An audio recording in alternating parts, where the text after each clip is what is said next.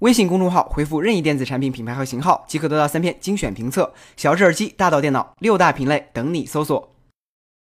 如果你正紧跟科技的浪潮，会发现人工智能已没有想象中的冰冷。苹果的 iOS 十，Google 的安卓七点零，在这方面均有体现。而且在通讯软件的开发上，Google 更是将人工智能装进了聊天框。四个月前，他们公布了一个名为 Allo 的通讯应用。今天，这款应用已经正式开放下载。在功能方面，Allo 除了是一款标准的聊天软件，拥有丰富的表情和流畅的动画之外，还是一个可以用来聊天的机器人助理。开导航、找美食、搜视频均能胜任，用来锻炼英语也是没有问题的。当然，前提是你可以顺利安装使用。除了 Allo，Google 还公布了一款旅行应用 Google Trips。这款应用提供了二百多个城市的旅游攻略，还可以针对用户的 Google 搜索历史来制定旅行指南。而且当你规划行程的时候，Google Trips 会自动读取用户 Gmail 中的预订，将酒店、餐厅、机票、车票等自动分类，然后进行行程安排。最重要的是，Google Trips 可以离线工作，这样就可以尽量避免使用昂贵的国际漫游费。目前这款应用已经可以下载，也许它能成为你的旅行好助手。当然，前提是你可以顺利安装使用。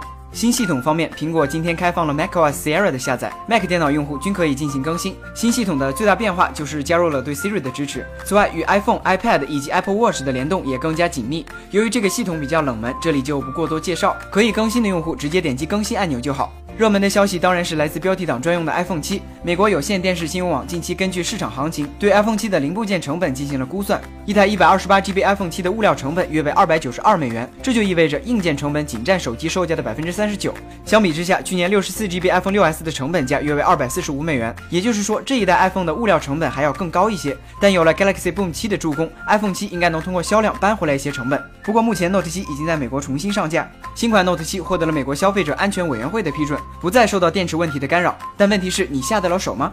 接下来看看其他新品的消息。微软今天发布了一款诺基亚功能机二幺六，使用了一块二点四英寸的屏幕，摄像头为三十万像素，续航可以达到二十四天，并自带砸核桃功能。比起换个颜色接着骗钱的苹果，诺基亚还活在科技以换壳为本的年代。而对于破罐子破摔的 HTC，在昨天发布了 Desire 系列两款复古新机之后 a b l i x 今天又放出了两款 HTC 未来的新品，一款是代号为 Ocean 的无边框产品。从视频来看，该机加入了边缘触控的交互，但说不定只是个概念视频。另一款则是 HTC 十的改良版，正面的传感器更多，背面的闪光灯移到了顶部，基本符合 HTC 反正卖不出去就随便设计的思路。国内的新机上，以炒股为己任的乐视今天公布了首款搭载骁龙八二幺的新机乐 Pro 三。